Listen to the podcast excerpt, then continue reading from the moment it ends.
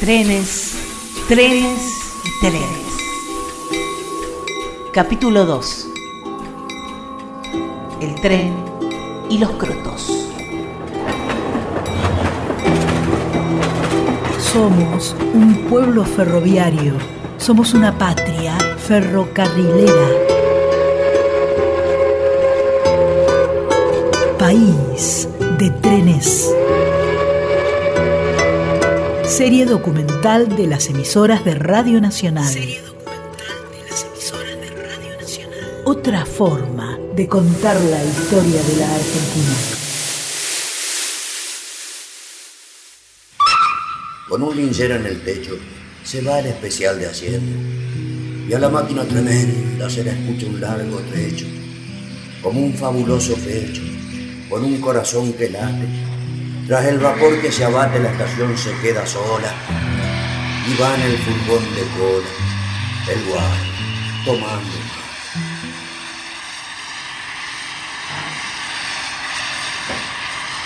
El tren de carga siempre ha sido el hotel de los vagabundos, que solían hacer nido en los galpones ferroviarios para luego confundirse entre el cereal y todo aquello que se enviaba a todo el país.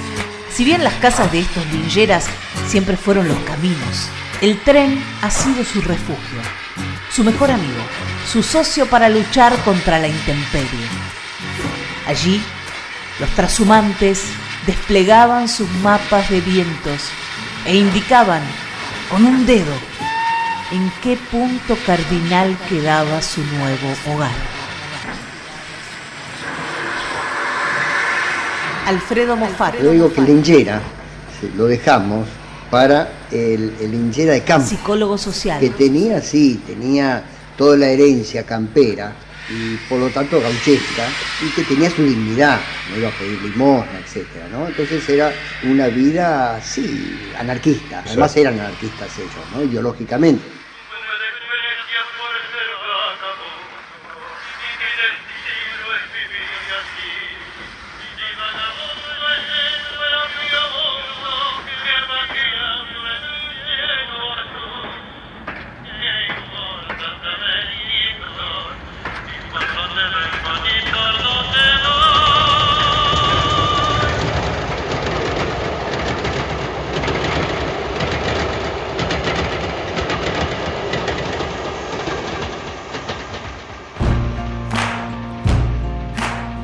Crotos no son de ninguna parte, que es una manera de ser de todos los lugares.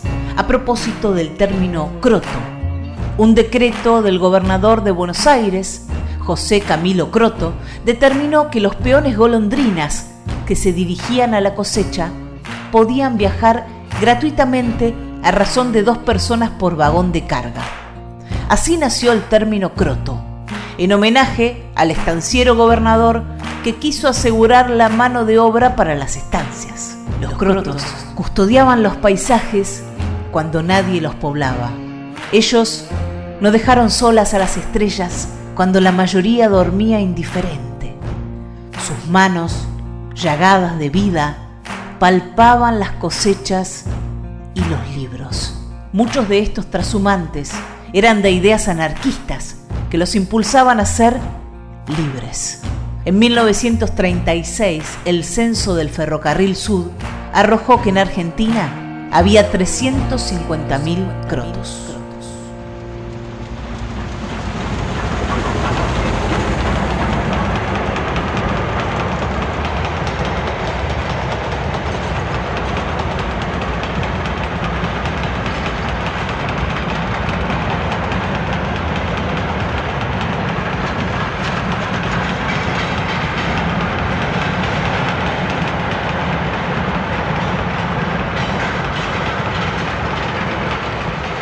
Osvaldo Baigorria.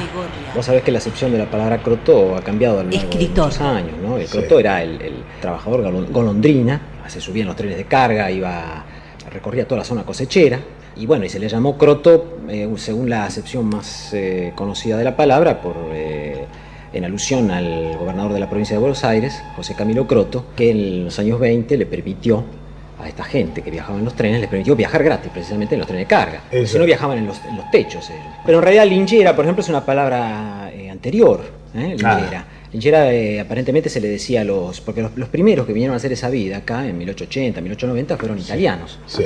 Y los lincheras que eran aquellos que traían un atadito con todas sus ropas, sus ropas íntimas, que le llamaban a eso la lingerie.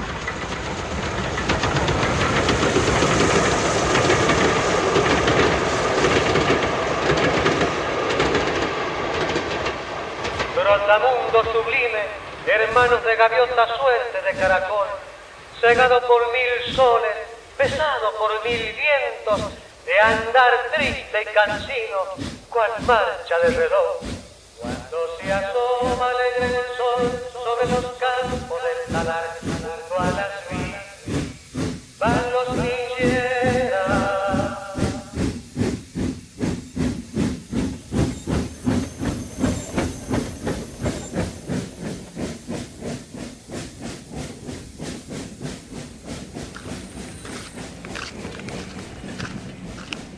Un prócer de la nación de los crotos fue José Américo Gessi, alias Bepo o El Rubio, que por 25 años se propuso llegar al corazón de la vida, caminando por las vías del país.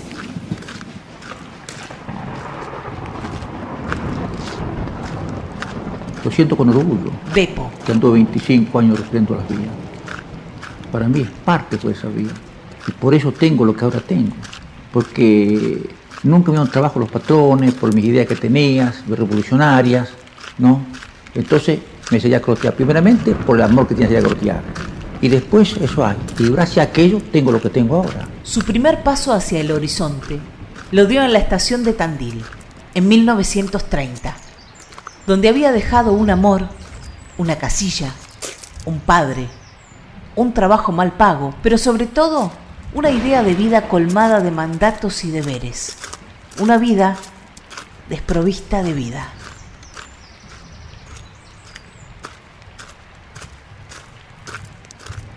Era el aprendiz del indio. No persigue, nos metieron en una bolsa dos, dos, cositas era basta. Después la vida me fue llevando a aprender lo que es la vida, a cuadrar el mono, el fuego, la distancia y todo lo que sigue presentando conocer los indios y siempre hablar poco, nunca escuchar y después recién si a uno le parecía, opinaba la opinión, ¿no? Pero nunca era el que salía ni la cosa ni la otra. Jamás cuando nos encontramos los ranchadas, ya los, permanentes, como diríamos, ¿no? Esos linches que ya no tienen, no tienen que lo habitat eran esos 14 metros de ancho por 47 mil kilómetros de largo. En el camino tuvo romances, trabajo, fue perseguido por la policía, padeció hambre, probó guisos extraordinarios, leyó libros fundamentales e hizo amistades singulares. Como con el francés, un sabio, culto como pocos, que también decidió interpretar al pie de la letra aquellos libros de los vientos, los que te empujan a caminar, caminar y caminar hacia el confín. Beppo se transformó en leyenda fue llevado al cine, a la literatura, aunque sobre todo al boca en boca de los pueblos en los que anduvo. Eso decía Beppo. Eso decía Beppo. Claro, él decía, mi casa tiene 47.000 kilómetros de largo y, lo bueno. es que no me cobra alquiler, porque el dueño está en Inglaterra. Osvaldo Baigorria, escritor. Una de las elegías más conmovedoras de los trenes la escribió un poeta croto de Lobería, Luis Domingo Vero, que entre tantos caminos y aventuras nos ha legado Estación de Vía Muerta. Estación vieja y deshecha que fuiste todo alegría cuando era una romería el tiempo de la cosecha. Hoy parece que te pecha el mancarrón del olvido. Quien sabe pan de se han ido, bolseros y capataces, hombres fuertes y capaces que para siempre se han perdido. Francés. Esos siglos me miró, rubio me dijo yo que bajo el terraplén y el que sube nos abrazamos. Las primeras palabras que me dijo, rubio. Pensé que alguna guinda te iba engrillado. Digo, no, y esto, el mono de libertad. Ah, rubio, me dijo, ah, rubio. Nos abrazamos, fuimos todos armados y miramos todo se pasar. Y esas cosas teníamos nosotros. Búsquenme donde se esconde el sol, donde exista una canción. Búsquenme a orillas del mar, besando la espuma y la sal. Búsquenme, me encontrarán en el país de la libertad.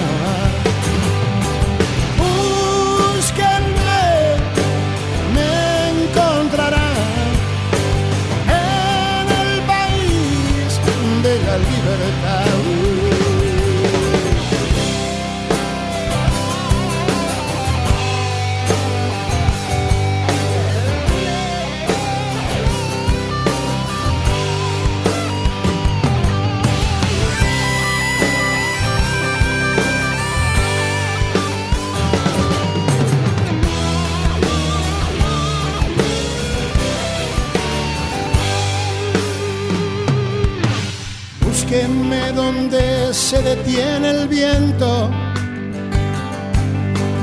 donde haya paz o no existe el tiempo, donde el sol seca las lágrimas. De las nubes en las mañanas.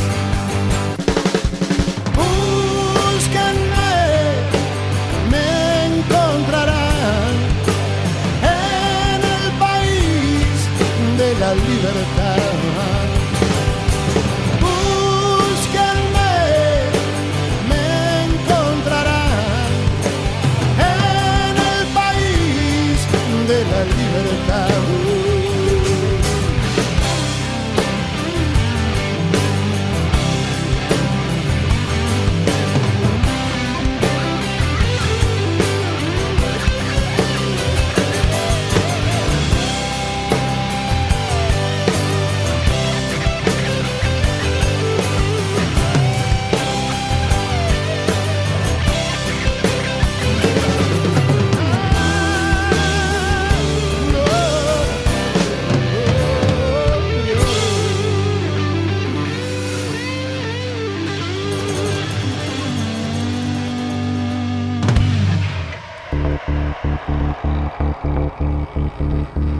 Créditos. Locución Mariana Fossati. Actor Ariel Mele. Gardel Black Rodríguez Méndez. Intervención artística y puesta en oreja Cristian Brennan. Producción web Marisa Ruibal.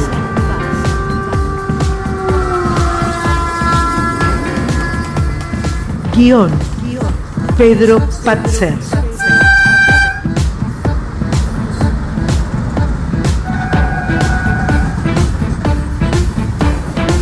Producción General Nacional 2.